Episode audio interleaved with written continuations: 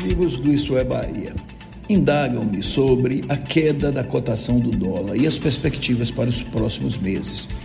Antes de mais nada, vale lembrar que o dólar é uma mercadoria, sujeita à lei da oferta e da procura. Esta semana, a cotação do dólar caiu abaixo de R$ reais, pela primeira vez desde 2020.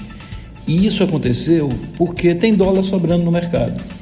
Dois motivos explicam a enxurrada de dólares a disparada no preço das commodities e a alta na taxa de juros.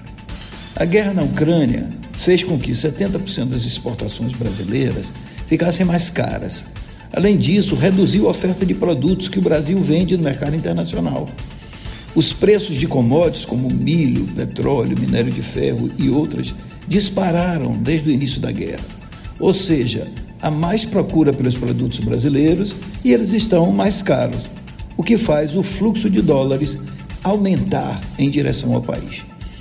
Por outro lado, a taxa de juros básica, a Selic, que em março estava em 2%, pulou para 11,75%. E isso atraiu mais dólares, pois a diferença entre os juros internos e externos faz com que os investidores que teriam rentabilidade baixa nas aplicações nos Estados Unidos e outros países venham para o Brasil e aqui ganhem até 20 vezes mais. E ainda mais, tem o aplicador que toma dinheiro emprestado em seu país a taxa de 1% e aplica aqui, ganhando 12% ao ano. No curtíssimo prazo, a cotação do dólar deve continuar caindo. Afinal, a taxa de juros vai seguir aumentando e o próprio Banco Central já anunciou uma nova elevação de 1% nos juros.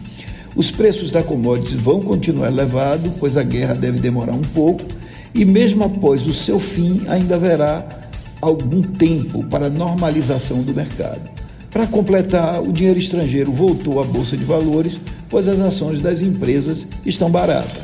Por isso, o dólar deve continuar caindo. Mas atenção, essas são previsões de curtíssimo prazo e mesmo assim nada é garantido. Em relação ao dólar, no Brasil, as eleições e os desarranjos fiscais podem fazer a cotação crescer. E em relação ao mundo, a elevação mais acelerada dos juros americanos, uma desaceleração da economia chinesa ou o aumento da tensão entre Rússia, Europa e Estados Unidos, tudo isso e muito mais pode fazer o dólar subir novamente.